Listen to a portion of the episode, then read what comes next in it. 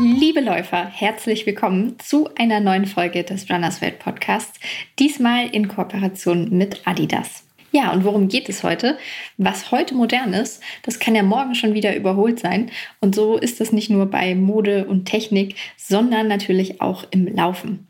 Und genau damit befassen wir uns heute. Wir wagen mal einen Blick in die Zukunft. Wie könnte denn Laufen in ein paar Jahren aussehen? Welche Technik, Ausrüstung und sonstigen Dinge könnte es da geben? Dazu haben wir uns zu dritt zusammengesetzt mit Martin Grüning, Henning Lehnertz und ich war auch dabei, Ela Wildner. Und dann haben wir einfach mal überlegt, wie das wohl so aussehen könnte. Das Gespräch, das könnt ihr euch jetzt anhören. Und ich würde sagen, damit starten wir jetzt auch direkt. Habt ganz viel Spaß beim Anhören. War halt so Trommelwirbel. Eigentlich müssten wir jetzt auch psychedelische Musik einspielen, ah. weil wir so in die Kristallkugel gucken heute. Ah, und in die Zukunft schauen. Mhm. Genau. Ja, Kristallkugel finde ich gut. Haben wir aber nicht. So, liebe Ela, lieber Martin, wir wollen in die Zukunft schauen. Und beim Blick in die Zukunft möchte ich anfangen mit einem Blick in die Vergangenheit. Ja, das Martin, war gar nicht so schlecht. Damals. Ja, damals. 1900, wann hast du angefangen mit Laufen? 20? Ich habe angefangen zu laufen 1976, sportlich zu laufen. Okay, 1926 hast du angefangen. 14 Jahre alt. Okay. Hast du damals auch schon über die Zukunft nachgedacht und dir überlegt, was für Produkte, was für Entwicklungen wird es im Laufbereich geben? Und jetzt so in der Retrospektive kannst du sagen, was davon kam und was nicht kam? Boah, jetzt hast du mich auf einem völlig falschen Fuß erwischt kann ich tatsächlich nichts zu sagen. Als ich damals gelaufen bin, war ich gar nicht bewegt davon, was wohl in der Zukunft alles passiert, sondern komplett im Hier und Jetzt. Ich kann aber sagen, wie damals Laufen war und was in der Zwischenzeit alles passiert ist. Was für eine GPS-Uhr hattest du damals? Natürlich gar keine. Wir trugen damals gar keine Uhren beim Laufen, weil wenn man die Zeit beim Laufen stoppte, dann stoppte man die mit einer Stoppuhr in der Hand so einem Metallgerät, was so fest und schwer in der Hand lag, was man manchmal noch in, in irgendwelchen alten Filmen vielleicht sieht, wenn so dargestellt werden soll, der Coach äh, triezt seine äh, Athleten, dann, dann wird er oft mit so einer schweren silbernen Uhr in der Hand gezeigt. Und das gab es tatsächlich damals. Das war so die Stoppuhr der Zeit. Wir sind ansonsten nicht mit Uhr gelaufen. Allerdings kam dann Ende der 70er, Anfang der 80er Jahre, gab es dann so die ersten kleinen digitalen Uhren, die heute wieder modisch sind von, von Ela trägt eine solche gerade, von Timex und von Casio. Casio waren die ersten, die so eine kleine digitale Uhr hatten, mit der man dann auch sogar die Stoppfunktion nutzt oder die eine Stoppfunktion angeboten haben. Mit 99 Runden? Nee, das, das kam auch erst später. Ach so. Es gab nur äh, Stopp ein, Stopp aus. Also so. du, du, konntest überhaupt ähm, genau auf einer Uhr am Handgelenk erstmalig ähm, überhaupt Zeit rausstoppen. Äh, ja, das, das waren die Ende der 70er. Das, das war der Anfang. Und an, an Schuhen trug man Schuhe mit äh, relativ harter PU-Sohle, äh, EVA Zwischensohlen, die dann schon etwas, was ein, ein, Gummi ist, was so ein bisschen mehr Dämpfung gibt. Das gab es noch nicht. Ähm, und es gab überhaupt keine Bekleidung aus Kunstfaser, sondern man trug Baumwolle.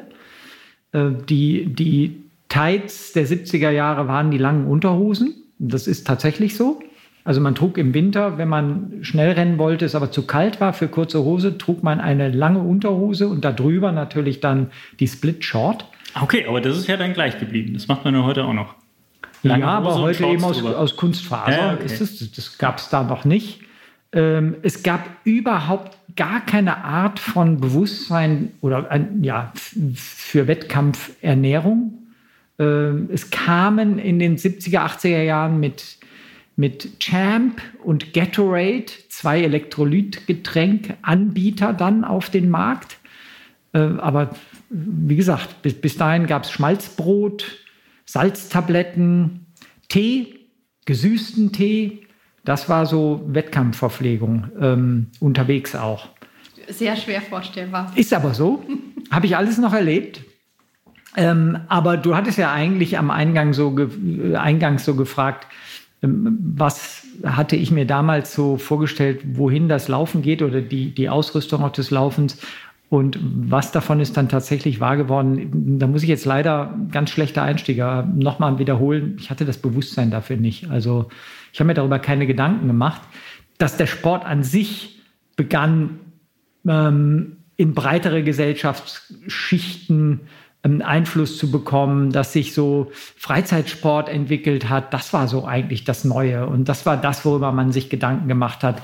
Äh, also wann wird es Wettkämpfe geben, die eben nicht unter Ausschluss der Öffentlichkeit in irgendeinem Waldstück stattfinden, sondern wann dürfen wir mal vor Publikum rennen, aus dem Stadion raus und so. Das war so das, was vielleicht zukünftig einen mehr bewegt hat. Ja gut, dann war die Entwicklung des Sports wahrscheinlich einfach eine langsamere, als sie heute ist. Weil heute passiert ja so viel gefühlt gleichzeitig auf allen möglichen Ebenen. Die Technologie der Schuhe entwickelt sich weiter, die Technologie der Ausrüstung, die wir tragen, die Technologie der Kleidung, die wir tragen. Hinsichtlich des Trainings gibt es ja auch immer wieder neue Philosophien, wobei da bleibt vielleicht auch eher alles noch beim Alten. Ernährung wird immer ausgefeilter, Verpflegung wird immer ausgefeilter da passiert ja so viel. Das ist ja wirklich auch alles gefühlt erst so in den letzten 10, 15 Jahren vielleicht passiert. Damit GPS-Uhren, Pulsuhren. Heute können die Dinger ja noch viel, viel mehr. Das ist ja. Ja, also ist grundsätzlich so, glaube ich, dass der technische Fortschritt ein sehr viel schnellerer ist in allen Bereichen, nicht nur im Laufen. Ähm, aber im Laufen auch deshalb nochmal, äh, weil tatsächlich ja, wie gesagt, wie alle Freizeitsportarten, außer dem Fußball vielleicht, ähm, Laufen erst in den 70er, 80er Jahren sich überhaupt Freizeitsport entwickelt hat. Davor haben die Menschen äh, keine Zeit gehabt, äh, um, um nebenher äh, äh ja, beim Sport Energie äh, zu vergeuden. Ähm, äh, erst mit den 70er Jahren gab es dann negative gesundheitliche Effekte von einer sich aufbauenden Wohlstandsgesellschaft und gab es dann den Bedarf, oh, dem müssen wir entgegenwirken.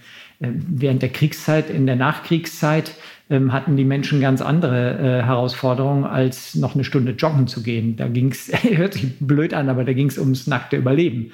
Und äh, deswegen sind dann auch natürlich all die technischen Entwicklungen, die den Freizeitsport betreffen und eben auch den Freizeitsport laufen, die sind dann erst so richtig ins Rollen gekommen, äh, als immer mehr Menschen äh, sich äh, andere Herausforderungen, körperlich andere Herausforderungen suchen wollten oder mussten aus gesundheitlichen Gründen, als zu der Zeit, wo es, wo es nur um Arbeit und äh, Familie ging.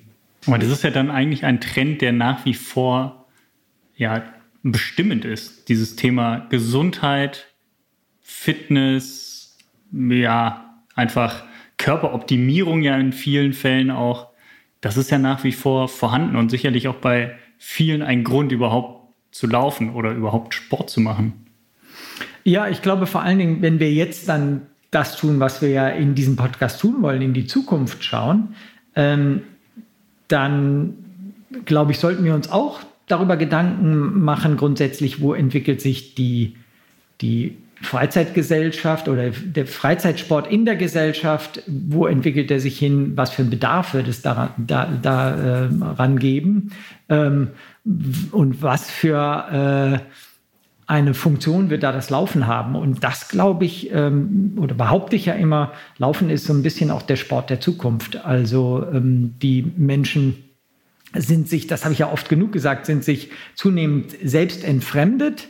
Sie suchen wieder sich selbst äh, in einer ziemlich, äh, äh, sage ich mal, diffusen ähm, Gesamtsituation, in dem ganz viel Neues, ganz viele neue Ansprüche an dich kommen, suchst du dich selbst und das tust du beim Laufen natürlich, kannst du das ganz besonders gut. Es gibt kaum einen Sport, wo du so merkst, dass du äh, einen Körper hast, ein Herz hast, das schlägt, äh, zwei Füße hast, die dich tragen, ähm, also äh, eine Lunge hat, hast, die, die, die dir Luft und Sauerstoff in, ins äh, System pumpt und so. Also da da ist das Laufen, glaube ich, wirklich Trendsport. Also Dazu kommt, dass man es überall kann äh, und dazu kommt, dass es eben ein durchaus sehr, sehr nachhaltiger Sport auch sein kann. Wieder so ein Zukunftsthema, Nachhaltigkeit. Ja. ja. Also du glaubst, um es nochmal äh, zusammenzufassen, du glaubst, dass in, sagen wir einfach mal jetzt mal 20 Jahren noch viel mehr Leute laufen als heute? Ähm, ja, das äh, würde ich jetzt so behaupten, wobei ähm, ich mir natürlich durchaus auch vorstellen kann, dass es medizinische äh, Möglichkeiten gibt, den Gesundheitszustand von Menschen äh, auch ohne jegliche sportliche Bewegung ähm, auf einem Niveau zu halten, wie man es derzeit nur durch eine ähm, Aktivierung von Herz-Kreislauf und der Muskulatur ähm, herstellen kann. Kann durchaus sein, weiß ich nicht. Die Fitnesspille? Ja, die Fitnesspille, genau die, die dann das, das Sporttreiben und das Laufen ersetzt. Ich, ich, ich könnte es mir, könnte, könnte durchaus äh, realistisch sein. Ehrlich? Ja, doch. Also ich hatte im Vorhinein mal so, so ein bisschen gelesen, was irgendwie ähm, in der Wissenschaft passiert. Und ich weiß nicht, wenn man dann liest, okay, in irgendwelchen Tierversuchen ist es schon gelungen, ähm, Zellen rückwärts altern zu lassen, also sie zu verjüngen, noch ganz, ganz weit weg davon, das irgendwie für den Menschen übertragbar zu machen. Aber dass sowas überhaupt an sich schon geht in, in Tierversuchen, finde ich schon ziemlich abgefahren. Und ja, wer weiß, was sich daraus noch entwickelt. Ja, ich meine, äh, Genmanipulationen ähm, könnten der Schlüssel zu ewigem Leben und ewiger Gesundheit sein. Das, glaube ich, ist gar nicht Utopie. Die Frage ist, ob die Gesellschaft, ob die Menschen das zulassen.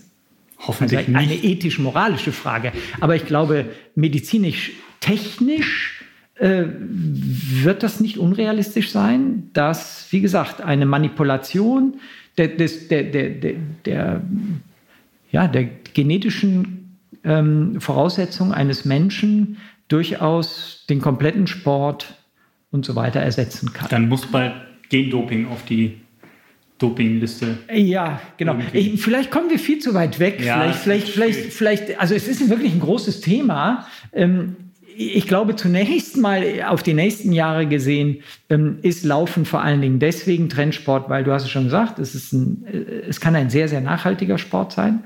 Ich glaube, dass zunehmend, und das wird uns ganz konkret in den nächsten ein, zwei Jahrzehnten beschäftigen, zum Beispiel ähm, die klassischen Verkehrsmittel, die jetzt momentan von Menschen genutzt werden, aus den Städten verbannt werden. Und dass da, wo jetzt breite Straßen sind, wird es breite Radwege gehen und natürlich auch eine, eine Jogger-Lane und natürlich eine Fußgänger-Lane. Und äh, ich glaube, dass die Mobilität dann von Menschen auch ein ganz äh, relevantes Ding wird, äh, wie wie gut oder nicht gut ich mich äh, ja mit anderen auch treffen, vernetzen und sonstiges kann. Ich glaube einfach, das Auto wird es in den Innenstädten bald nicht mehr geben, also wirst du mehr wieder zu Fuß gehen. Und ich hoffe das auch. Und dass auch unter einem gesundheitlichen Aspekt das nochmal dann unterstützt wird von der Politik, von dem Gesetzgeber, von sowieso den Krankenkassen und so weiter. Also ich glaube, dass so die Bewegung, die Laufbewegung ist schon Zukunftsmodell grundsätzlich mal. Ich weiß aber nicht, wie es in 30 oder 40 oder 50 Jahren ist. Also nicht nur eine sportliche Entwicklung, sondern auch eine Entwicklung hin tatsächlich einfach wieder zur Fortbewegung. Das, was das Laufen ja mal war. Also einfach wirklich Mittel zum Zweck, um von A nach B zu kommen. Ja. ja warum nicht? Könnte ich mir besser vorstellen und ja, auch irgendwie positiver und sinnvoller als eine Fitnesspille. Ja, vielleicht können wir ja so den, wenn wir jetzt den Blick in die Zukunft wagen, vielleicht können wir es ja so, so, so ein bisschen äh, zunächst mal so, so anpacken. Wir haben ja schon einen Blick in die Zukunft durch die Pandemie, in, die hinter uns liegt oder in der wir uns so vielleicht so gerade noch befinden, haben, haben wir ja schon einen Blick in die Zukunft wagen können, was das Thema Wettkämpfe angeht. Also es war gesetzt eigentlich, dass man äh, zu einem Wettkampf hinfuhr, sich mit anderen dort traf und an einer Startlinie stand und in ein gemeinsames Ziel lief. Äh, und das haben wir jetzt diese virtuellen Rennen, die wie Pilze aus dem Boden geschossen sind, haben das ja gezeigt, dass es auch anders gehen kann und dass es durchaus eine relevante Zahl von LäuferInnen gibt, die da auch gerne als Alternative da, da, da mitmachen. Ist das Zukunft? Also wird es überhaupt noch klassische Rennen geben in schade, 10, dass, 20 Jahren? Schade, dass man im Podcast nicht sieht, wie ich den Kopf schüttel. Ähm, ich habe das natürlich auch beobachtet, wie wir das alle beobachtet haben. Und das ist ja total abgeflacht. Also das war am Anfang der Corona-Pandemie 2020, dann so im April, Mai ein Riesenthema und da haben viele mitgemacht, aber du hast ja dann schnell gemerkt, dass nach zwei, drei, vier Events die Leute schon gesagt haben, na, wieder richtige Wettkämpfe, das ist das, was ich machen möchte. Und jetzt ist es ja deutlich weniger geworden. Es gibt das zwar immer noch, aber es ist definitiv nicht mehr so ein Trend. Und die Stimmen, die ich da höre, gehen auch in die Richtung, nee, das ist nicht die Zukunft. Und die Leute wollen sich treffen, die wollen gemeinsam laufen. Vor allen Dingen wollen sie das auf einer vergleichbaren Strecke tun. Du hast ja auch bei diesen virtuellen Events dann irgendwelche besten Listen am Ende gehabt, Ergebnislisten, wo im Halbmarathon jemand 15 Minuten 41 gelaufen ist. Und das wurde dann auch nicht aussortiert, sondern der stand dann in der Ergebnisliste auf Platz 1, wo man dann so gedacht hat, hallo, also das ist doch blöd. Also nee, richtige Wettkämpfe vor Ort mit und gegeneinander laufen auf einer Strecke, das ist das, was auch in Zukunft gefragt sein wird. Ich glaube, diese virtuellen Wettkämpfe, die wird es nicht geben. Also es ist, hat ja jetzt so noch den Faktor von wir ersetzen etwas, was wir eigentlich anders kennen. Und vielleicht gibt es ja in Zukunft sowas wie 360-Grad-Monitore, wo man dann irgendwie die Live-Umgebung sieht, wo man durch New York läuft oder anderswo und sich das aussuchen kann. Also ja, vielleicht Formate, die, die kein Ersatz für irgendwas anderes sind, sondern für sich stehen. Ja, das ist ein sehr, sehr guter Einwurf. Ich glaube auch, also ähm, das, das gibt es ja jetzt schon, dass man über Swift oder wie die Tools auch heißen, dass man auf seinem eigenen Laufband zu Hause mit entsprechendem Bildschirm ähm, sich Gott weiß wo auf der Welt Laufstrecken suchen kann, die man dann simuliert zu Hause, ähm, die, die man auf dem Laufband nachläuft. Das Laufband äh, nimmt da, wo, wo es Höhenmeter auf der eigentlichen Strecke gibt, äh, stellt das dann eine entsprechende Steigung ein und da, wo Gefälle ist, gibt es ein entsprechendes Gefälle. Das ist alles machbar. Ich glaube, das, das wird auch zunehmen. Davon wird es auch sehr, sehr viel mehr Angebote geben.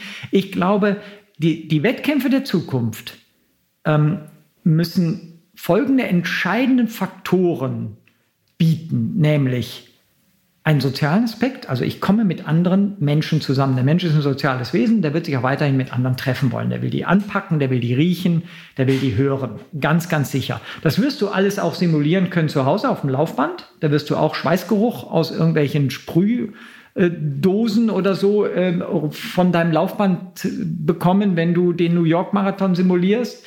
Ähm, aber du wirst Menschen nicht anpacken können. Ich glaube, das braucht es. Zweitens, es braucht definitiv dieses Momentum einzigartig. Also entweder einzigartig, weil es eine super schnelle Strecke ist, die dieser Wettkampf bietet, oder einzigartig, weil das Ambiente, also die, die Skyline, die Stadt, äh, die, die, die Zuschauer, die an der Strecke stehen, weil die eben einzigartig sind. Alles, was Mittelmaß ist, wird es in 10, 15, 20 Jahren nicht mehr geben. Der Trend, den wir mal hatten, jede Großstadt braucht einen eigenen Halbmarathon, Marathon, dann gingen Marathons nicht mehr Halbmarathon, den wird es nicht mehr geben. Ich glaube, wir werden ein ganz großes Veranstaltungssterben in den nächsten Jahren sehen und das wirklich nur die einzigartigen Veranstaltungen, die werden sich auch etablieren und ganz, ganz viel wird so funktionieren, wie es Ela eben gesagt hat, wirst du zu Hause oder vielleicht erstmal, der Zwischenschritt ist erstmal in irgendeinem Studio die entsprechende äh, ähm, Surroundings da bieten können. Später dann wird es ganz normal sein, äh, zu Hause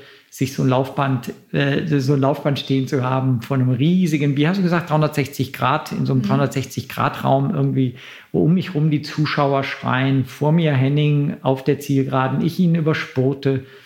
Ähm, also wenn jeder Läufer zu Hause ein Laufband hat, schule ich um auf Fachanwalt für Nachbarschaftsstreit. Die sind bestens gedämpft, da hörst du gar nichts von. Ah, weiß ich nicht. Äh, nein, das, nee, ich glaube, ich, ich, sehe seh das anders. Ich sehe es wie du, dass es sozial ist und dass, dass der Mensch ein soziales Wesen ist und mit anderen gemeinsam laufen möchte und gegeneinander laufen möchte, aber nicht, nicht in digitaler Form, dass das das, das bestimmende Momentum wird. Das aber das ist nicht bei, das, bei, bei Swift. Das gibt es, aber das ist nicht das bestimmende Momentum. Und das war während der Pandemie total toll, aber letztlich hast du gesehen, sobald dann die Sonne schien, sind sie alle wieder rausgegangen. Das war, nee, ich glaube nicht, dass das die Zukunft ist. Bin ich, bin ich fest von überzeugt, weil die Möglichkeiten sind nicht bei jedem vorhanden und die werden auch in Zukunft nicht bei jedem vorhanden sein. Ich glaube, die Leute wollen draußen laufen, dieses Archaische, die Natur spüren, den Luftzug spüren. Das hast du auf dem Laufband nicht und das fehlt. Und das ist ja auch so ein bisschen das, was das Laufen eben ausmacht, dass es so simpel ist, dass du es jederzeit überall machen kannst und dich spüren in einer digitalen Welt, das ist irgendwie, das widerspricht sich in meinen Augen. Ja, wir reden ja auch, äh, eins müssen wir jetzt klar kriegen, wir reden nicht über das, was wir gerne möchten, was die Zukunft uns nee, nee, bringt, nee, ich, das ähm, sondern Annahme. was ich Ja, glaube, ja. was die Zukunft Ja. bringt. Ähm, ich glaube definitiv, ich glaube, das, das eint uns alle. Es wird wie immer auch natürlich, also jetzt kommen erst die Laufbänder, die für ein paar Euro 50 jeder sich zu Hause hinstellen kann, äh, die gut gedämpft sind, der Nachbar hört das nicht die 4D sind, also du hast Wind, äh, du hast Geruch, äh, du hast außerdem natürlich die Skyline, durch die du läufst. So, und dann wird es natürlich schon bald die Gegenbewegung geben, wie immer. Die sagen, nein, wir Menschen sind doch in den 70er Jahren auch durch die Wälder gelaufen, wir wollen wieder raus. Ich bin ja ein Typ der Gegenbewegung. Ich laufe inzwischen auch schon oft genug gesagt, laufe ich ohne Uhr, ohne Vermessung, ohne dass ich weiß, wie schnell ich laufe, weil ich es leid bin. Du sprichst auch gerne neben das Mikrofon. Also, ja. äh, ja, wenn ich mich echauffiere und hier aus dem Sessel rausgehen muss, damit du mich verstehst, spreche ich auch mal neben das Mikrofon. Klar, also das ist noch ein weiteres Thema, dass natürlich all diese technischen Fortschritte auch bedingen, dass es Menschen geben wird, äh, vor allen Dingen in, in, in den Gesellschaften, wo sich die Technik dann komplett etabliert hat, die dann wiederum gegen die Technik sich stellen werden. Aber das ist noch mal ein ganz weites Thema. Aber vielleicht können wir ja so ein bisschen in die Zukunft schauen bei den Dingen, die gerade funktionieren und die, wenn man jetzt um Optimierung von äh, Leistung, von, also je, je, je leichter einem leistet oder je besser man einen Sport treiben kann, auch das Laufen, desto mehr Spaß hat man daran. Und äh, vielleicht können wir uns darum so ein bisschen auch nochmal drehen, also um Ausrüstung, um Ernährung, um so, was da gerade äh, angeschoben wird, was da gerade funktioniert. Womit möchtest du anfangen? da passiert ja wirklich viel. Ja, vielleicht fangen wir mit den Schuhen an. Mit den Schuhen.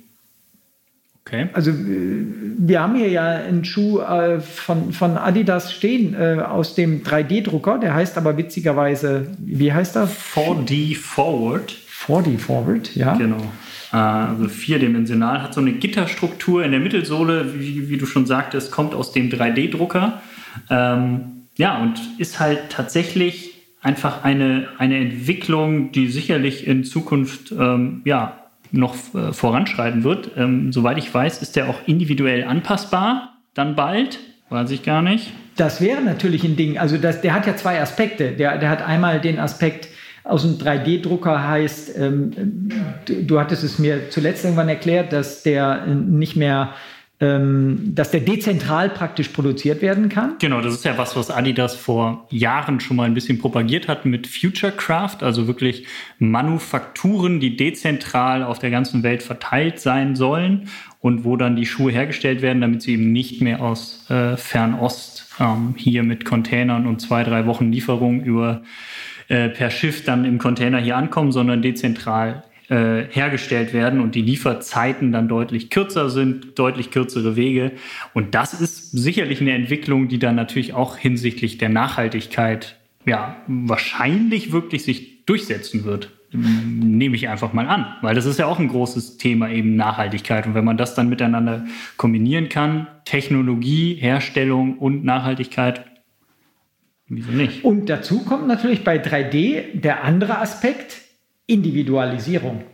Also du wirst sicher, ganz, ganz sicher in naher Zukunft von Adidas, von wem auch sonst immer, wirst du die Möglichkeit bekommen, deinen individuellen 3D-Scan von deinem Fuß machen zu lassen und darauf den ähm, passenden individuellen Schuh dann fertigen zu lassen. Ich glaube, das ist ja der, der, andere Aspekt noch, der ganz, ganz wichtig ist und der sicher, also das ist sicher etwas, was in allzu naher Zukunft schon, schon kommt. Also ja, und dann weitergedacht, nicht nur an den Fuß angepasst, also im Sinne von man scannt den Fuß und kriegt einen Schuh, der sehr gut sitzt, sondern vielleicht auch noch wirklich an den, an den Laufschritt, an den Laufstil, also dass man sich einmal die ganze Biomechanik anschaut, und dann einen Schuh entwirft, der dazu passt, was Sprengung angeht, was Dämpfung angeht, was, was äh, ja, die Höhe der Mittelsohle angeht, was das Material eventuell auch angeht. Ähm, da glaube ich, dass ganz viel passieren wird, so wie jetzt in den letzten Jahren ja auch ganz viel im Bereich der Mittelsohlenmaterialien passiert ist. Wenn man sich die ganzen Carbon-Schuhe anschaut mit dieser enorm weichen, sehr reaktiven Mittelsohle, das sind ja einfach Schäume, die gab es vor fünf Jahren noch nicht. Und erst die Kombination mit einer, mit einer Carbonplatte hat daraus einfach einen laufbaren Schuh gemacht. Früher waren Wettkampfschuhe flach und leicht, heute sind sie extrem weich gedämpft, hoch, komfortabel und trotzdem leicht. Und das ist ja auch was ganz Neues, was sich vor zehn Jahren noch niemand vorstellen konnte. Ja, na, da geht es natürlich um die Optimierung äh, von Energieübertragung auch. Ich glaube aber, der, das größte Zukunftsthema wird sein tatsächlich von äh, individualisierter ähm, äh, Schuhversorgung und damit individuell möglichen ähm, Einwirkung auch des Schuhs auf deine persönliche optimale Energieübertragung im Laufschritt. Also es gibt ja jetzt schon äh, Sohlen, die, die messen können. Also äh, wie ist dein Fußaufsatzverhalten? Äh, natürlich sowieso die Schrittfrequenz äh, messen können bei unterschiedlichen Tempi.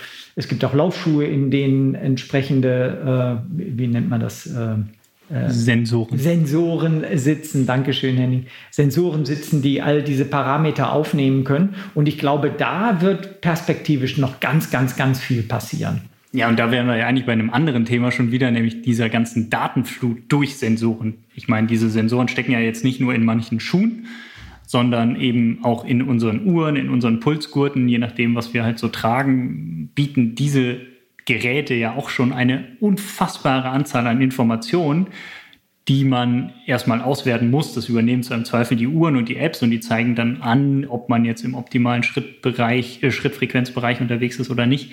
Ähm, aber da sind, äh, glaube ich, noch viel mehr Daten, die in der Zukunft kommen werden und eben die vielleicht sogar in unser Innerstes schauen. Also nicht nur die Herzfrequenz, das ist ja so das, was, was, was den meisten Läufern irgendwie geläufig ist, sondern es gibt ja auch Sensoren, die werten den Schweiß aus. Jetzt, jetzt wird spannend. Ja. Genau, jetzt wird ja. richtig spannend. Jetzt gibt es Sensoren, die messen den Blutzuckerspiegel im Körper und da anhand dessen kann man dann feststellen, ist man eventuell unterversorgt oder muss man, äh, sollte man nachlegen, was, was ähm, die Kohlenhydratversorgung angeht, während des Rennens, während des Laufens, vorher, nachher, wie auch immer. Also da passiert ja ganz, ganz viel einfach, was Daten angeht, was das Thema Selbstoptimierung angeht. Die Frage ist nur, wer soll diese ganzen Daten wirklich aufnehmen und verarbeiten? Ich stelle mir das ziemlich stressig vor, um ehrlich zu sein. Und also jetzt nur für mich gesprochen. Und dann natürlich noch der Punkt, bringt es letztlich etwas? Ne? Also ist ja immer die Frage, soll es einen gesundheitlichen Aspekt bringen, soll es einen leistungsfördernden Aspekt eher bedienen? Ich bin, da, ich bin da mal gespannt, in welche Richtung sich das entwickeln wird.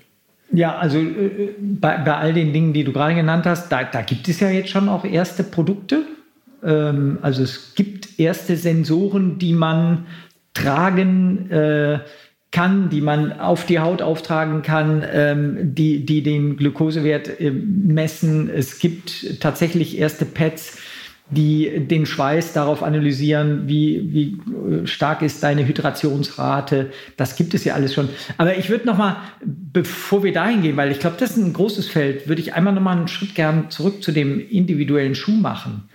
Weil da bin ich so ein bisschen davon getragen, was, was glaubt ihr, wie lange wird es brauchen, dass wir einen Schuh haben, der sich von selbst, was seine Sohlenbeschaffenheit auf verschiedene Untergründe zum Beispiel einstellt? Ich glaube, das kommt ganz schnell. Also ich meine jetzt Härte des Untergrundes, also ob du auf Asphalt läufst oder auf einem gefederten Boden läufst. Ich glaube, da wird es ganz schnell Materialien, Funktionen, Sensoren in den Schuhen geben, die da entsprechend die Zwischensohle darauf auch abstimmen. Glaubt ihr nicht? Und während man läuft, ändert sich ja, das. Ja, während man läuft, ändert sich das. Der merkt, oh, härterer Untergrund, äh, deswegen verändert er die, die, die Sohlendichtigkeit. Äh, also praktisch die, die, der Zwischensohlenschaum reagiert darauf. Das glaube ich ja, auf jeden Fall.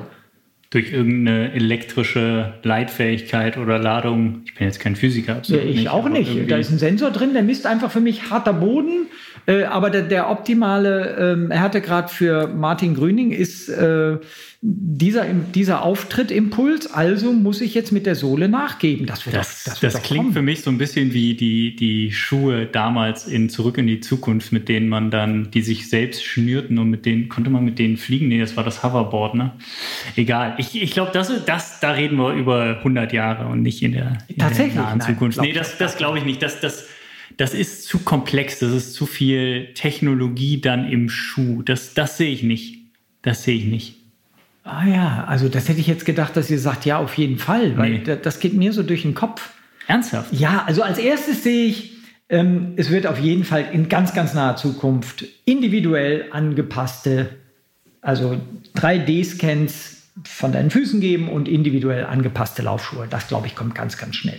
Und bei dem, zu dem 3D-Scan gehört dann auch noch äh, natürlich dein Fußaufsatzverhalten, dass das gescannt wird. Das gibt es ja heute schon, das, das ist ja völlig normal. Und dass darauf natürlich dann sich dieser Fuß, ähm, dieser Schuh auch einstellt.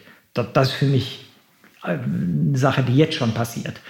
Ähm, und der nächste Schritt ist für mich, dass der Schuh an sich sich eben je nach äh, Anspruch, den das Terrain, den das Tempo und so an, an ihn und seinen, se- seinen Läufer, der da drin steht, seine Läuferin stellt, dass der sich, dass der darauf reagiert. Das, glaube ich, kommt auch in naher Zukunft. Das, Glaub ich ist echt, das ist ein Gedanke, den ich überhaupt nicht hatte. Wirklich. Also, Ah, okay.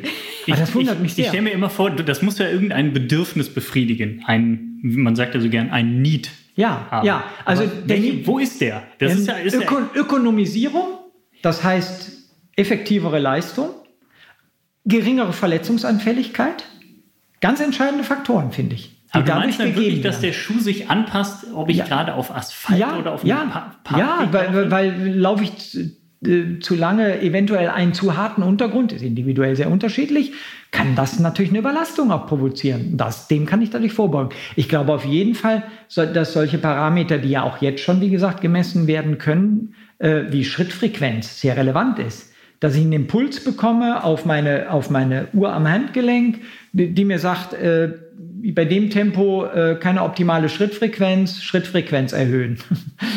ähm, äh, eventuell dann sogar irgendwann der Impuls ähm, auch mir nochmal durch, durch kleine Schläge auf mein äh, Hinterkopf. äh, äh, nee, Handgelenk äh, die, die, die Schrittfrequenz vorgibt äh, und solche Dinge, nach der ich mich jetzt richten soll. Ich glaube, das kommt ganz zeitnah über den Schuh. Ja, gut. Dann eben glaube ich nicht. Ich dachte, ich dachte auch, das steckt in dem, in dem Adidas-Schuh schon drin jetzt alles. Nein, leider nicht. noch nicht. Noch nicht. Also ne? Aber der also- sieht so aus. Das, das stimmt, der sieht Der- schon der sieht wirklich sehr- sehr, futuristisch sehr- sehr aus mit, mit futuristisch. seiner, mit seiner äh, Sohlenkonstruktion. Vor allen Dingen war es der Schuh, der auch bei den, bei den Olympischen Spielen? Olympischen Spielen bei der Siegerehrung getragen wurde. Genau, von den deutschen Athleten. Okay. Ähm, Nein, nee, das, das glaub, ich glaube nicht, dass, es, dass sich die Sohle anpasst. Ich glaube eher an, an Informationen, dass dann gesagt wird, hey, du bist diese Woche schon 80 Prozent deiner Kilometer in einem relativ harten Schuh gelaufen. Lauf doch mal einen weicheren, dass sowas vielleicht kommt, Mhm. weil man eben seine Schuhe trackt oder wie auch immer. Aber dass das im Schuh steckt und der Schuh sich anpasst, das, das sehe ich nicht. Das halte ich für zu komplex. Weil die Schuhe sollen ja auch leicht sein. Und Technologie ist ja immer als, irgendwie. als, als ob Technologie ein, ein, ein Faktor bei Technologie Gewicht wäre in der Zukunft. Das kann Ja, ich nicht. stimmt schon. Da Wird ein Mikrochip ist das doch. Also ich, ich merke, ich bin älter als ihr. Ich habe schon so viel erlebt, dann doch. Du hast schon noch Computer erlebt, die so groß waren wie dieser Raum, in dem Ich, sitzt, ich habe ne? meine, meine, Studien, äh, meine Studienabschlussarbeit äh, noch in die Schreibmaschine getippt. Was? Ja. Äh, nee, tatsächlich, vielleicht ist das Lena, wirklich der, redet der alte Mann da? der Faktor. Ja. Ich weiß es nicht. Glaubt- glaubt Ja, aber nicht? Ich, ich glaube eher, dass es, dass es in die Richtung dieser Sensoren geht, die den, den Körper ausmessen, in allen möglichen Belangen. Ähm, eben, wie du schon gesagt hast. Ich glaube, das ist der Zwischenschritt. Genau, Patch auf der Haut, der den Schweiß analysiert, schaut, wie viel, wie viel Ja, ja, Natrium dann, schwitzt dann man lass, uns, lass uns da nochmal drauf gehen jetzt, auf diese Dinge. Ich glaube, also momentan gibt es ja aktuell auch so, ein- so ein bisschen, ähm, äh, scheint mir, so, so ein Hype, um die Glukosemessung im, im Blut zu geben. Also es gibt jetzt Anbieter, die... Bisschen. Die, Bisschen. Ja, ja, Anbieter. Ja. Eliud Kipchoge trägt so einen Glukosemesser oben am Oberarm, Genau. so wie, Dia wie man das in den letzten Jahren von Diabetikern kannte. Genau. Äh, Kannst du so ein bisschen was dazu sagen, was der macht? Ja, letztlich früher musste man ja, wenn man als Diabetes-Patient seinen Blutzucker messen wollte, musste man sich in den Finger pieksen und den Tropfen Blut, der da rauskam, auf so einen Teststreifen tun, diesen Teststreifen in ein Gerät reinschieben und dann hat das ein paar Sekunden gedauert, dann hatte man seinen Blutzuckerspiegel. Ähm, und dann kam in den letzten Jahren eben ein medizinisches Patch, das konnte man auf die Haut kleben, das hatte dann so kleine ja, Sensoren, auch wirklich, die in die Haut Ja. Nädelchen so. Nädelchen, genau, ganz fein. Ähm, das blutete dann auch da nicht raus und äh, da konnte man dann irgendwie mit einem Gerät das ab äh, und dann sehen, wie äh, hoch der Blutzuckerspiegel eben ist. Und jetzt die Weiterentwicklung ist eigentlich, dass man das für den Sport nutzt. Also die, die Teile sind, die Sensoren sind die gleichen, äh, wenn man so will. Ähm, aber die Verwendung im Sport ist jetzt das Neue, dass man ein medizinisches Gerät dafür nutzt, um im Sport sich optimal zu verpflegen, was eben den, die Kohlenhydrataufnahme angeht, damit man eben möglichst im Training, im Wettkampf leistungsfähig ist. Und Eliud Kipchoge nutzt das eben jetzt, äh, Jan Frodeno nutzt das, also das ist wirklich jetzt in den letzten Monaten unglaublich auf den Markt gedrängt, also die scheinen sehr viel Geld zu haben, die Firma, die dahinter steckt und äh, entwickelt eben oder hat eben ein Produkt entwickelt und auf den Sportlermarkt gebracht. Ja. Und das ist ja, glaube ich, wirklich nur der Anfang des Ganzen. Ja, du kannst also aktuell kannst du tatsächlich dann live verfolgen, wie dein Blutzuckerspiegel ähm, gerade steigt oder sinkt. Genau. Ähm, und das ist natürlich relevant betreffs des, der, der Energieversorgung im Körper. Und von daher natürlich, äh, Energieversorgung ist so der Schlüssel zum Erfolg bei, beim langen, langen, ausdauernden Laufen, ist das natürlich relevant. Und äh, das bedeutet ja dann, ähm, ich kann mittels des Geräts im Moment absehen, wann muss ich jetzt eigentlich mich verpflegen, äh, wann ist es wieder Zeit, die Kohlenhydrate nachzuschieben. Das wird so der Sinn des Ganzen sein, oder? Genau, also wirklich den Zeitpunkt festlegen, aber auch die Menge und das nicht nur beim Training, sondern auch schon im Vorhinein und im Nachhinein. Also da Das kann stimmt, man richtig, ganz viel klar. optimieren. Das ist auch natürlich über die App, die hilft einem schon wirklich bei der Auswertung, aber da muss man ganz viel ausprobieren. Es reicht eben nicht nur, diesen Patch auf den Arm zu kleben und einen Tag später weiß man, ähm, ja, was man eben braucht äh, beim, beim Marathon, sage ich jetzt mal, wie viel Kohlenhydrate man da aufnehmen muss, sondern da muss man schon ein bisschen ausprobieren. Und ja, es ist, wie ich finde, relativ teuer und äh, der Nutzen wird sich erst noch zeigen müssen, ob da wirklich die Leute damit leistungsmäßig durch die Decke gehen oder ob nicht auch ja, Erfahrung in dem Bereich hilft. Ähm, ich, ich bin da mal gespannt, aber dass es diese, diese Sensoren weitergeben wird und auch noch für andere Bereiche. Also es ist ja nicht nur der Blutzucker, den man da messen kann, sondern es gibt ja auch Sensoren, die die Körpertemperatur messen. Das hat man äh, in Doha bei der Weltmeisterschaft, vor allen Dingen bei den Gehern gesehen. Die haben diese Tabletten äh, mit einem Thermometer drin, die dann die Körperkerntemperatur nach außen gefunkt haben, gesehen, damit man sich optimal kühlt. Da kann man ja noch viel, viel weiter denken. Diese Patches, du hast es eben gesagt, die den Schweiß analysieren, Schweißrate messen, Schweißrate ja. messen und Natriumgehalt. Sehr entscheidend über die Schweißrate kann man auch zum Beispiel äh, den Laktatgehalt im Blut auch messen. Da gibt es ja jetzt auch schon äh, Genau. eine Firma, die, die das tatsächlich praktikabel, also ähm, produziert hat. Äh, und das ist natürlich auch nochmal was ganz Spannendes. Also wenn ich, wenn ich tatsächlich meinen Laktatwert äh, aktuell, stelle ich mir jetzt vor, auf dem Display meiner Uhr äh, sehen kann, dann kann ich darüber ja auch Belastung steuern. Ja. Also ich weiß, in dem und dem Laktatbereich, das muss ich vorher natürlich festgelegt haben, festgestellt haben, äh, übersäure ich nicht. Ähm, dann, dann kann ich ganz fein an diesen Laktatbereich im Rennen ranlaufen. Da wird es die klassische Mauer im Marathon nicht mehr geben, wenn das alle tun. Und wisst ihr was? Ich glaube, das kommt wirklich für alle.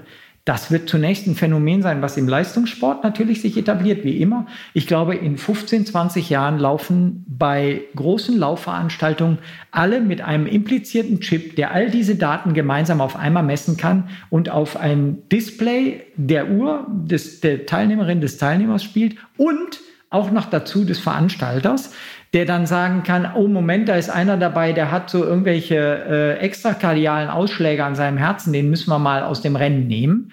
Äh, und dann über Funk dann gesagt wird, bei Kilometer 17 Startnummer, nein, nicht äh, Startnummer PI 13, bitte vorzeitig aus dem Rennen nehmen oder dem eine Extradosis Glucose einschießen, bitte. Solche Sachen werden kommen. Das macht dann der Schuh. Da fährt dann so eine Spritze, eine Nadel aus der Sohle in die Fußsohle und injiziert das automatisch. Aber da, das ist natürlich ganz, ganz weite Zukunft. Also, Glaube ich, das glaube ich zum Beispiel gar Ah, okay. nicht. Nee, das glaube ich nicht. Es gibt diese ganzen Sensoren ja jetzt schon. Die Ja. muss man nur kombinieren. Und im Zweifel, wie du sagst, dann einmal verpflanzen in die Halsschlagader oder was weiß ich wohin.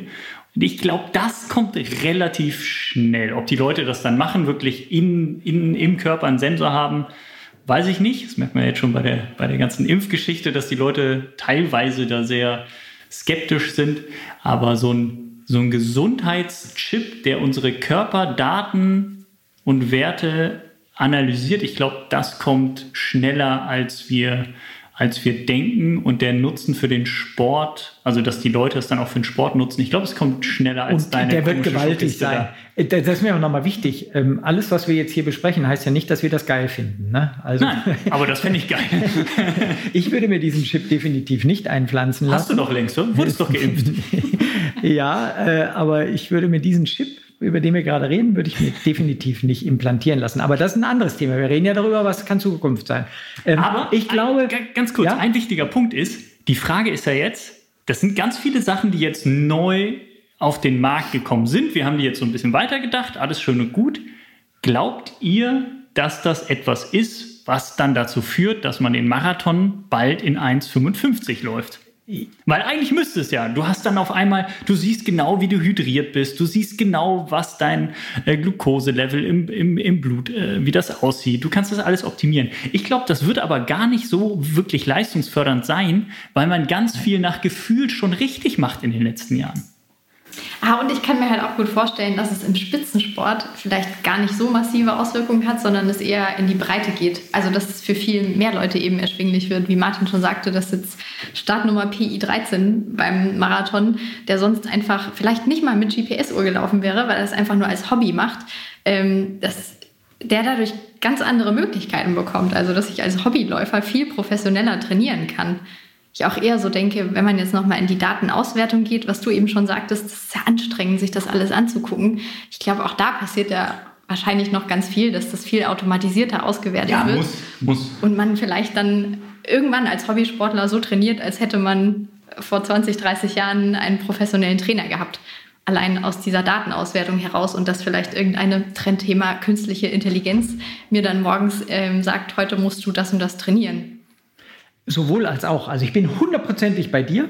Ich glaube, das wird wahnsinnige Leistungssteigerungen in dem, in dem gesamten Läuferklientel verursachen, ähm, aber auch im Spitzenbereich. Weil, eins muss man auch sagen, also fällt mir jetzt so ein, ähm, momentan haben wir ähm, das Thema Doping. Und zum Beispiel äh, das Blutdoping bemisst sich jetzt im Radsport an Hämatokritwerten. Ähm, liegt der Hämatokritwert über 50 Prozent, bist du gedopt. Äh, diese Chips, Sensoren, die werden dir natürlich die Möglichkeit geben, dich immer an welch, welche Grenzwerte da auch immer für was im Blut definiert werden, da heranzuführen mit entsprechender Medikation. Also ich kann immer, wenn der Radsportverband dann äh, sagt, nee, also 55 Prozent ist jetzt also der, der zulässige Hämatokritwert, dann äh, zeigt mir mein Sensor eben an, wie viel Blut muss ich äh, nachschieben, rote Blutkörperchen, damit ich an diesen 55 Prozent bin. Also de dem Thema werden natürlich auch Tür und Tor geöffnet werden. Und ähm, ich vermute, in vielen Bereichen sind wir da auch schon. Aber jetzt wollen wir nicht spekulieren.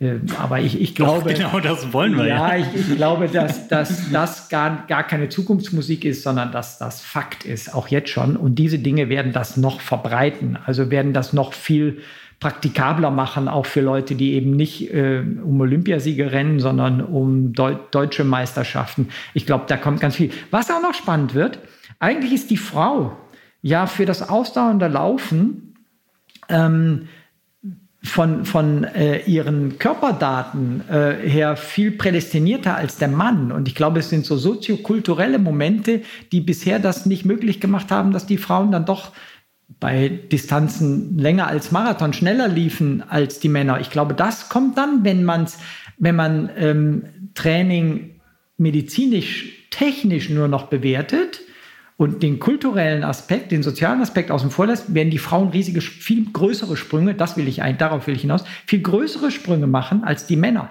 Da ist nicht relevant, dass weiterhin der Frauenanteil bei Läufen sehr viel geringer ist, in Deutschland auf jeden Fall als bei Männern, sondern wird einfach relevant sein, welche Körpervoraussetzungen habe ich und wie nutze ich die technisch, medizinisch, technisch.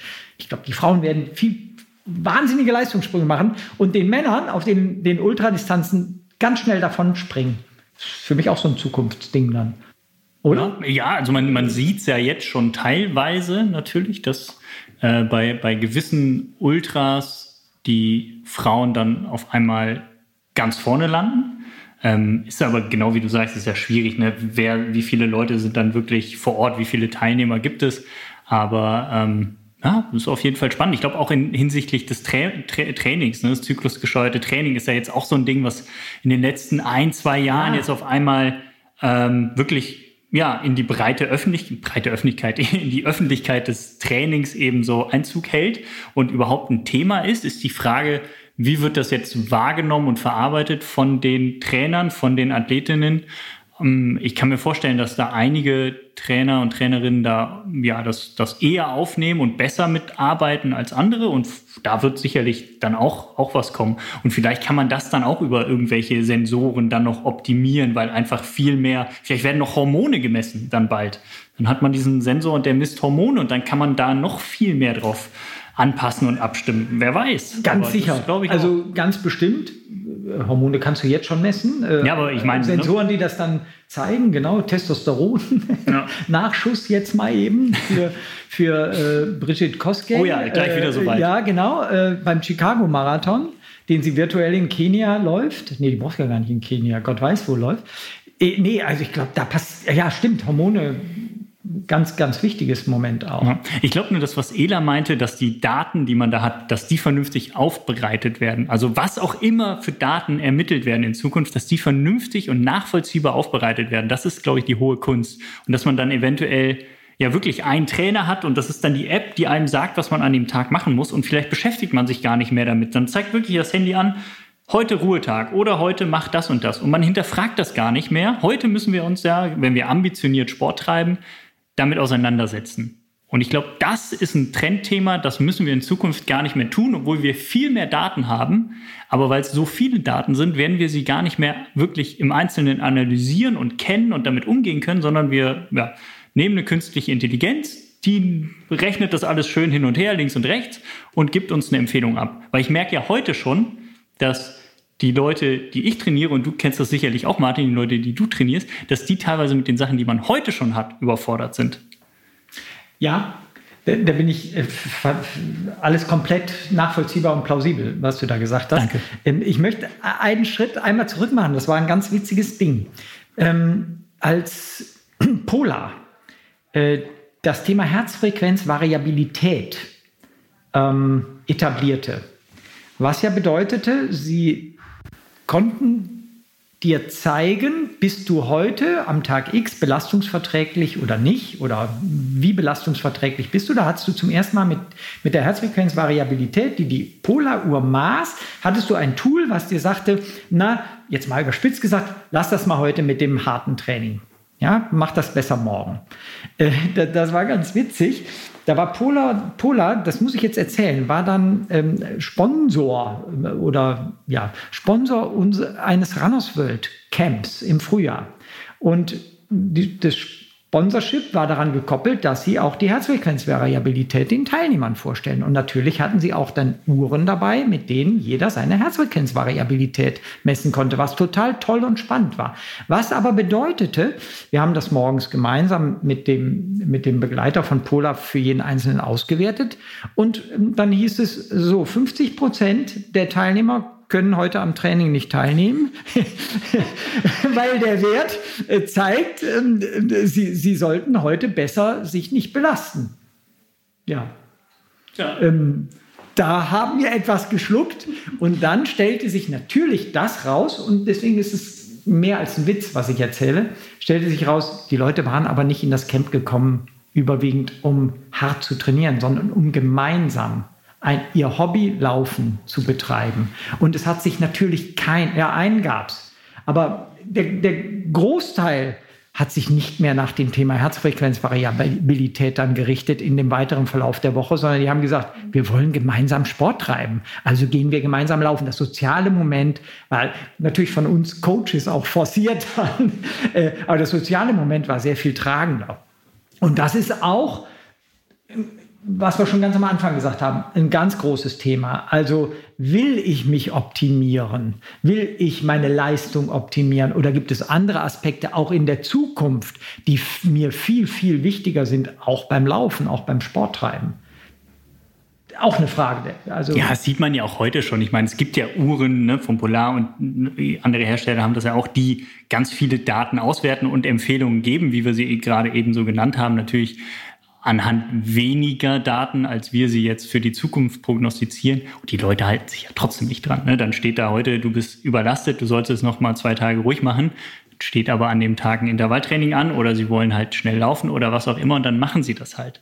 Also es wird ja eventuell wahrgenommen, aber ignoriert. Das ist ja, ist ja auch die Frage, ist das dann, ob man technisch, technisch, technikhörig ist, so rum, oder ob man, ob man das Ganze einfach so, so abtut und sagt, oh nee, ich will laufen, wie ich laufen möchte und was die Uhr mir sagt oder was der Trainer mir sagt, ist wurscht. Ich glaube, wo es relevant wird und wo es sich sehr schnell durchsetzen wird, ähm, wird da, wo es Gesundheit betrifft.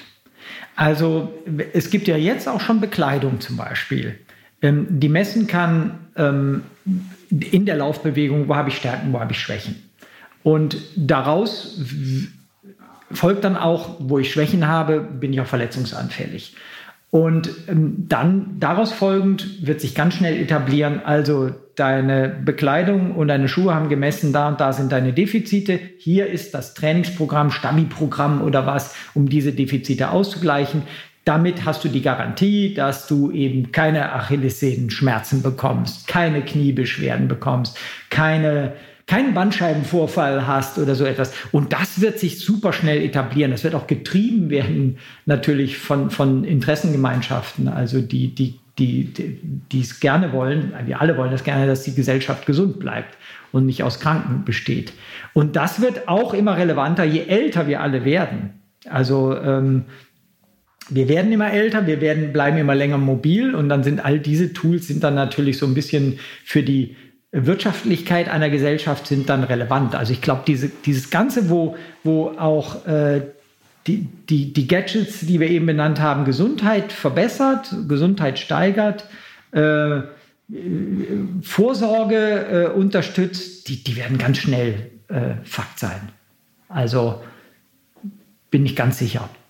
Ich glaube, da wird auch noch das Thema Supplemente, Nahrungsergänzungsmittel, Pille hier, Pille ah, da, da kommen. haben wir noch gar nicht drüber geredet, ja. Das ist ja auch. Doch ganz am Anfang, die Fitnesspille haben wir. Genau, die Fitnesspille so als eine, aber ich glaube auch, dass ähm, da ja auf so einer, sagen wir mal, etwas simpleren Art, so wie es jetzt ja schon der Fall ist, dass die Leute Sachen einwerfen, die sie im Zweifel gar nicht benötigen oder nicht in der Menge benötigen. Äh, aber trotzdem nehmen, weil sie sich einen gesundheitlichen oder leistungsfördernden Vorteil davon versprechen.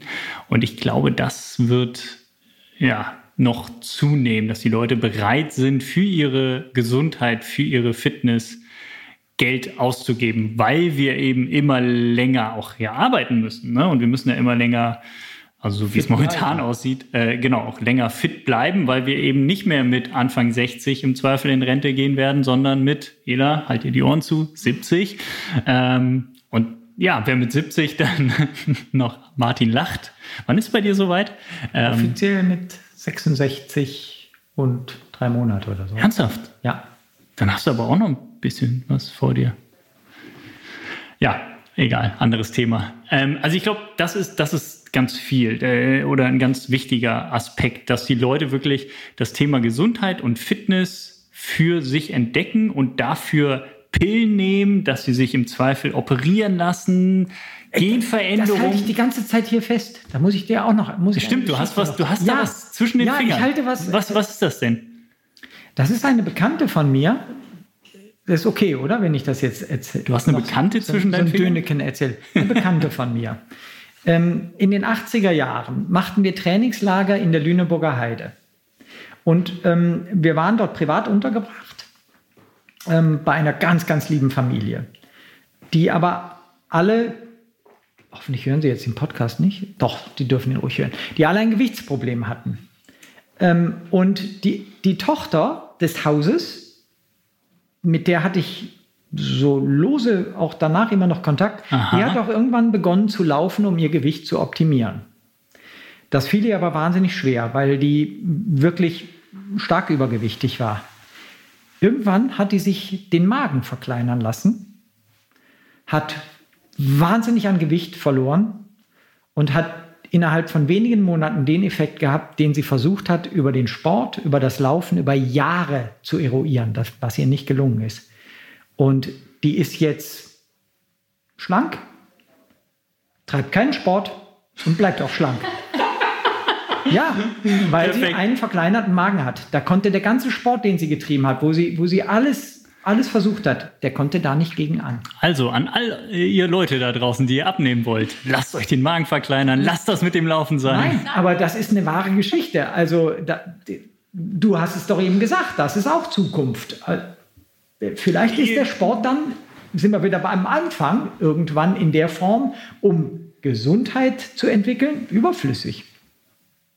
Dann manipulieren wir die Gene, nehmen entsprechende Pillen, setzen uns in den Sessel und gucken, dass die Atmosphäre, in der wir uns bewegen, nicht schadstoffreich ist. Ähm, Und dann haben wir eventuell genau denselben Effekt, den du dir gerade mit äh, 120 Laufkilometern, einer veganen Ernährung, ähm, äh, du substituierst ja wahrscheinlich auch noch irgendetwas, ähm, aufbauen möchtest. Aber es ist doch auch das Gefühl. Also es ist ja das gute Gefühl, das man hat, wenn man laufen geht. Dafür nimmst du ja dann Hormone. Ja, Stimmt, stimmt. Die Glückshormone kann man sich dann auch einfach Genau. spritzen lassen. Ja. Ja. Ziehst du deine Sonnenbrille auf, die nicht Ich- die Sonne abhält, sondern die Ja, Sonne ich, ins ich Auge scheinen lässt? Ich, ich, ich will das nicht, dass das so ist. Ich liebe das Laufen. Ich liebe das Bewegen da draußen in der Natur. Ähm, die, die Gerüche, die ich da mitnehme. Auch die Menschen, die ich da treffe. Tatsächlich. Ich liebe es auch, wenn ich in den Park reinkomme und einen Raucher vor mir rieche auf 60 Meter. Das, das gehört dazu. Ich mag das. Es heißt nicht, dass ich das gut finde, aber ich glaube, das kann kommen. Du bist ein sonderbarer alter Mann. ja, ich, äh, ja, ich, ich bin, mal gespannt. Ich habe gerade so, einen, äh, so einen dystopischen Film im Kopf, wo die Leute nicht mehr rausgehen konnten vor die Tür ohne so eine Maske, so einen Helm auf, weil die Luft draußen so schlecht war. Das ist natürlich auch noch ein Aspekt. Also es ist ja heute schon so, dass in bestimmten Bereichen dieses Planeten die Leute unter ja tatsächlich der Luftverschmutzung leiden, ähm, eventuell auch unter der Temperatur leiden. Ja. Ähm, vielleicht wird das ja auch ein Riesenthema in unseren Breitengraden. Zum Glück ist es das noch nicht und es wird ja auch gerade ganz viel getan, dass das nicht so kommt. Ähm, aber ja, wer, wer weiß, also vielleicht können wir bald nur noch nachts laufen, weil tagsüber die ganzen Autos, die, ja, wobei es sollen ja mehr Elektroautos kommen und so. Ich weiß es nicht, aber das ist natürlich auch so ein Ding, dass wir vielleicht uns bald in einer Welt bewegen, in der ja, wir Schadstoffe einatmen, in der wir uns vor noch mehr Dingen schützen müssen, als wir es jetzt schon tun müssen. Das ist auch so ein, so ein, so ein Gedanken, den ich auf jeden Fall im Kopf habe. Ich habe immer das Bild, habt ihr das auch, wenn, wenn der, so der Regenwald abgeholzt wird und es werden dann so wieder vorher-nachher Vergleiche vom Regenwald gezeigt. Ich habe immer die Angst, dass uns der Sauerstoff ausgeht. Äh, habe ich nicht. Ich habe ähm, hab drei Kinder und die sind etwas jünger als ihr noch. Die sind Mitte 20 und die sind bei diesen Themen so bewusst. Ich bewundere das. Ich glaube an die nächste Generation. Ich, ich, aber das ist wieder ein anderes Thema. Ich finde das ganz, ganz toll, was, wie die sich natürlich in der ersten Welt hier, wie die sich Gedanken machen und Gedanken machen können, auch die Zeit dafür haben, sich Gedanken über diese Dinge zu machen. Das rettet uns noch nicht die Welt, aber ich glaube, das rettet uns die Zukunft. Also ich werde das nicht mehr erleben, aber ihr ja. Ähm, ich glaube, auch der Regenwald wird irgendwann überleben. Die, die Erodungen werden in den nächsten Dekade noch, werden die äh, unterbunden werden und so. Ich, ich glaube, Fridays for Future ist jetzt ein sehr populäres äh, Ding, nur ich glaube, dass sich da ganz viel entwickelt. Aber jetzt kommen wir total weg von dem Laufen. Ich bin aber sehr, sehr optimistisch. Ich bin da sehr optimistisch. Ja, ich, ich hoffe auch, dass wir da optimistisch sein können und dass wir nicht mit einem Helm Ich draußen aber noch, laufen müssen. ich will noch mal Praktika, prak, Ja. praktischer werden. näher an unserem Sport dran, weil auch das ist kein Quatsch, was ich da erzähle. Ähm, es gibt inzwischen gar keine Probleme mehr, Menschen künstliche Gelenke ähm, einzupflanzen. Äh, und ich glaube, dass es in gar nicht weiter Zukunft mobilisierte künstliche Gelenke gibt. Also die tatsächlich, so wie es die E-Bikes jetzt gibt, wird es die E-Hüften und die E-Knie geben. Ich, ich, ja, ihr lacht. Ich glaube, dass das tatsächlich so sein wird und dass das auch ganz schnell dann in, ihr guckt jetzt so entsetzt. Henning guckt gar nicht mehr. Ich glaube das. Ich glaube, dass wir in, in 10, 15 Jahren Menschen mit, mit mobilisierten Hüften haben, die schneller laufen werden als du, der du trainierst, trainierst, trainierst und die werden eine eigene Startklasse haben. Gelenkdoping dann quasi. Das ist ja kein Doping. Wie nennt man das? Nennt man das auch Doping, wenn was Tuning. ist? Tuning. Nennen wir es Tuning. Ich, ich weiß, dass sich das absurd anhört, aber ich glaube das. Also Hüften werden ganz problemlos heute erneuert. Kniegelenke werden ersetzt, die haben eine Haltbarkeit von 15 bis 20 Jahren und wenn du dann, dann bekommst du ein neues Gelenk.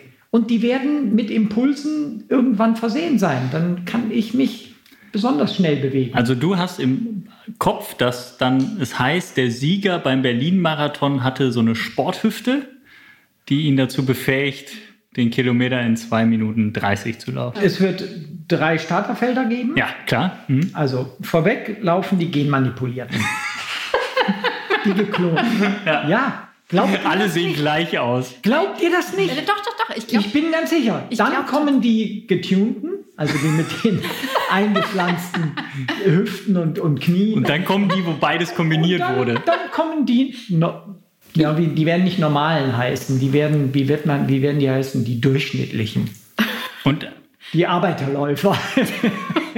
Und parallel laufen Hunderttausende zu Hause auf ihren Laufbändern. Nein, jetzt mal, ja, natürlich. natürlich. Findet ihr das wirklich jetzt abstrus? Nee, ja. ich finde das, ich, nee, eigentlich finde ich es nicht mal abstrus, aber das, So Cyborgs? Das ist für mich so, also ich stelle mir das dann immer so plastisch vor und ich, ich mag mir irgendwie nicht vorstellen, dass da so ein künstlich elektrisches Kniegelenk in meinem Knie drin ist. Aber grundsätzlich technisch machbar, möglich, würde ich das ja total einschätzen. Aber vielleicht gibt es dann gar nicht mal drei Klassen, sondern man sagt einfach, ja, liebe Menschheit, ihr hättet ja jetzt alle die Möglichkeit, das zu machen und jeder macht, was er will.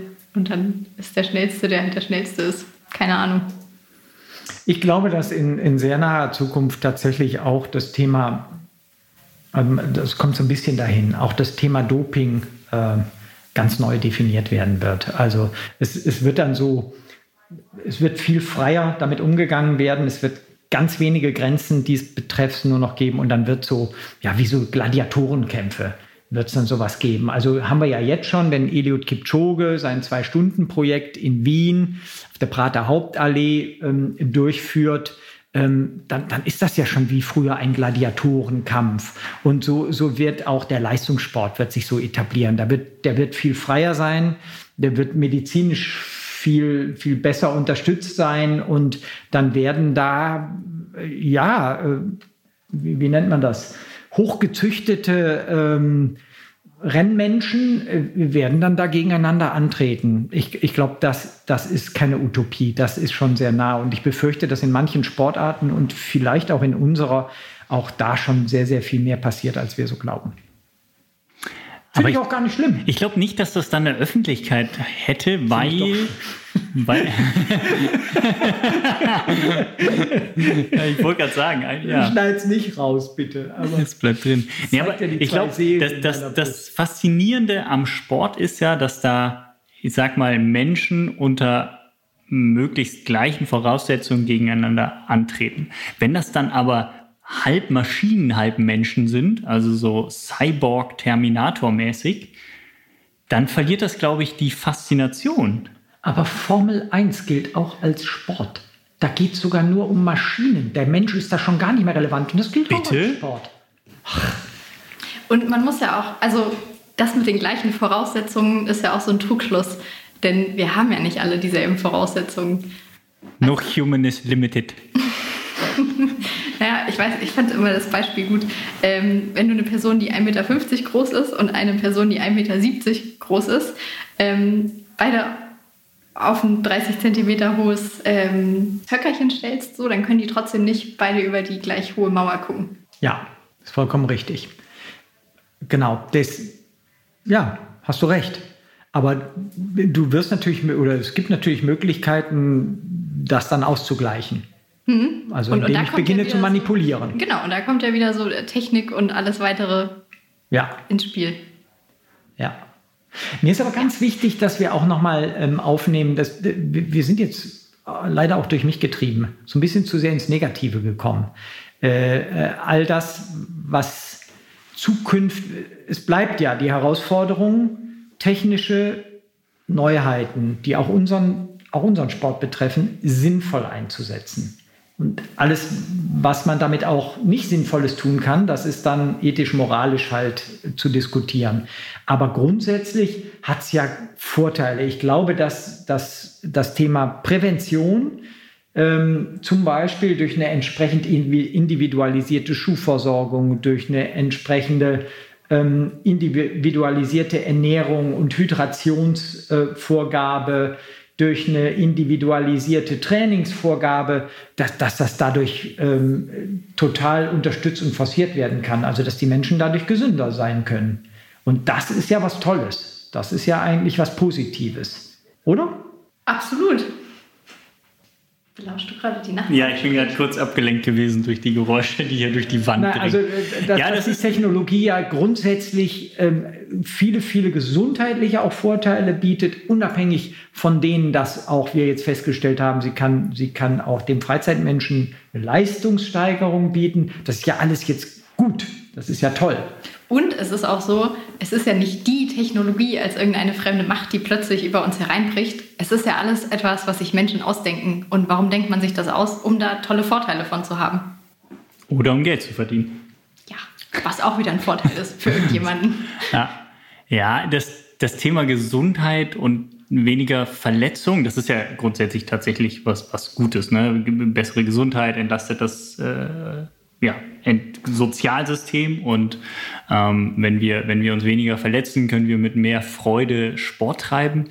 Ich frage mich halt nur, was mit den Leuten passiert, die dann trotzdem verletzt sind. Also sind die noch ärmer dran als jetzt eh schon, weil sie ja dann so das Stigma haben, ah ja, okay, guck mal, die sind trotz der ganzen Technologien und wir werden ja eigentlich gar nicht mehr krank und wir verletzen uns ja eigentlich gar nicht mehr, werden die dann so abgetan als ja nahezu behindert, körperbehindert oder so. Ich weiß es nicht. Es ist. Ich, ich, ich finde ich, ich es irgendwie schräg, so den Gedanken, dass, dass, wir, dass, dass wir uns so optimieren, dass wir uns nicht mehr. Ja, das ist auch total schräg. Dass wir uns nicht mehr verletzen. ja, das ist schlimm. Das macht es ja heute ja, irgendwie, wobei, das ist ja dann das Gleiche. Ne? Man macht's, das macht ja heute auch viel aus in der Trainingssteuerung. Ne? Also jemand, der häufiger verletzt ist, kann natürlich im Zweifel nie die Leistung bringen, die jemand bringt, der selten verletzt ist, weil er sein Training steuert oder weil er einfach bessere Voraussetzungen und weniger verletzungsanfällig ist. Ja, ja ist eigentlich ja genau das Gleiche. Und irgendwie, man lebt ja auch von den Herausforderungen und wenn die durch die Technik praktisch minimiert werden, dann kann ich mir vorstellen, fehlen, fehlt auch oft der Kitzel so. Also es ist ja auch, das ist ja das Tolle am Marathon, dass man da durchaus auch mal scheitern kann bei Kilometer 35 und dann darüber zehn Jahre lang äh, erzählen kann, wie man äh, da auf einmal an der Strecke stand. Also das, das macht Aber das fällt aus. ja dann bald weg. Das fällt dann weg. Ne, ja. Weil jeder sich optimal ja, verpflegt, genau. dann läuft halt. Ja, ja, ja ne, so. wo, wo kommen dann die Leistungsunterschiede noch her? Wenn jeder den optimalen Schuh hat, wenn jeder sich optimal verpflegt, wenn jeder im Vorhinein optimal trainieren konnte. Ja, aus den Genen. Und die werden dann auch perspektivisch irgendwann manipuliert werden. Dann gibt es keine Super, dann laufen, wir, dann laufen wir alle exakt die gleiche Zeit. Aber es, es, es gibt ja noch athletisches Können. Also man muss ja dann auch schaffen, den Marathon zu laufen, ohne zu stolpern und sich ein Bein zu brechen. Super äh, nee, das ist jetzt gar kein Problem, weil du hast ja so, so, so, wie nennt man das, so einen Mann im Ohr, so, so einen kleinen Stöpsel im Ohr, der dir sagt, Achtung, da vorne äh, Bodenwelle, äh, Beine heben, äh, Vorsicht, große Gruppe äh, von Läufern, die langsamer sind als du, bitte rechts ausweichen. Ja. Das hast du ja sowieso. Dann fällt das natürlich auch weg. Mhm. Furchtbar alles. Ich muss ganz ehrlich sagen, ich finde es gerade ganz furchtbar. Ja, aber das ist ja, das, das hat man ja gerne, ne? wenn man dann in die Zukunft blickt und in die Vergangenheit. In der Vergangenheit war alles besser, in der Zukunft ah, okay, wird alles stimmt. schlimmer. Mhm. Ich glaube, das ist ja nicht so. Ist, ist das, das ist ja, die Frage wirst du hoffentlich beantworten können. Oh, ja. Ist das Laufen heute ein besseres oder ein schlechteres als damals, als du, jetzt habe ich als in der Zeit, in der du als Leistungssportler aktiv warst? Eindeutig ein besseres. Ein besseres. Warum? Weil es tatsächlich ähm, erstens, äh, leider muss ich das sagen, der Sport sehr viel anerkannter ist als damals. Das ist schon mal wichtig. Also Sport und auch das Laufen speziell hat eine große Anerkennung in der Gesellschaft. Das war damals noch nicht so. Ich habe es erlebt, dass man hinter mir herruft, hast nichts Besseres zu tun, als zu laufen. Das war so. Also das ist das Schöne heute. Und dann, ich bring, sag's mir jetzt mal ganz simpel. Es fällt heute leichter zu laufen. Also einfach, weil die Schuhversorgung eine bessere ist, weil die Ernährung eine bessere ist, weil die Trainings, ähm, sag ich mal, Systematik auch inzwischen eine angepasstere, eine, eine durchschaubarere ist. Also nö, ich finde heute ist Laufen besser. Eindeutig. Ja. Muss ich resümieren. Also, was habe ich mir, Entschuldigung, äh, den Schritt aufgescheuert mit irgendwelchen beknackten Baumwoll-Slips? Ähm, und was habe ich mir Blasen gelaufen und ich habe mir auch Verletzungen gelaufen, weil die Schuhe gar keine Dämpfung hatten. Man, man, beim Wettkampfschuh ging es darum, möglichst geringes Gewicht. Das heißt, man hatte nur ein so eine kleine PPU-Sohle von drei Millimeter Dicke unterm Fuß und so. Nee. Im Winter habe ich gefroren, weil du hast geschwitzt in die Baumwolle rein und dann ist die gefroren am Körper, wenn du lange unterwegs warst, durchaus an manchen Stellen. Tatsächlich, also da, wo sich so der Reif, Frau Reif. Nee. Oh Gott, das klingt ja furchtbar. Ja, es war nicht furchtbar, aber es war eben auch, ja, das hat man natürlich so hingenommen, aber aus heutiger Sicht, nee, brauche ich nicht nochmal. Aber dann könnte man ja eigentlich annehmen, dass die Zukunft, über die wir jetzt so gesprochen haben, dann eventuell auch ja, aus, im Rückblick dann mhm. gar nicht so schlecht war und sich das eigentlich die ganzen Entwicklungen, die wir jetzt angesprochen haben, dann normal anfühlen würden. Das ist ja auch was. Gewohnheit, äh, es spielt ja eine Rolle bei dem, was man eben über gewisse Dinge denkt. Wenn man etwas gewohnt ist, dann nimmt man es ja als gegeben und normal hin und im Zweifel ist es dann gar nicht mehr so absurd, wie das jetzt vieles von dem, was wir besprochen haben, für uns jetzt klingt. Ja, glaube ich. Ja, das kann man doch glauben. Und was dann in Zukunft wirklich passiert, das werden wir wohl alle mitbekommen. Soweit also erstmal unsere Überlegungen dazu, wie das Laufen in der Zukunft wohl aussehen mag. Und das bedeutet, dass wir auch schon wieder am Ende unserer Podcast-Folge angekommen sind. Diesmal in Kooperation mit Adidas. Schön, dass ihr dabei gewesen seid. Und wir freuen uns natürlich, wenn ihr auch bei der nächsten Folge wieder einschaltet. Die erscheint dann in zwei Wochen. Wenn ihr das noch nicht gemacht habt, dann abonniert uns sehr gerne. Dann verpasst ihr auch nicht, wenn die neue Folge online geht. Wir sagen Tschüss und bis zum nächsten Mal.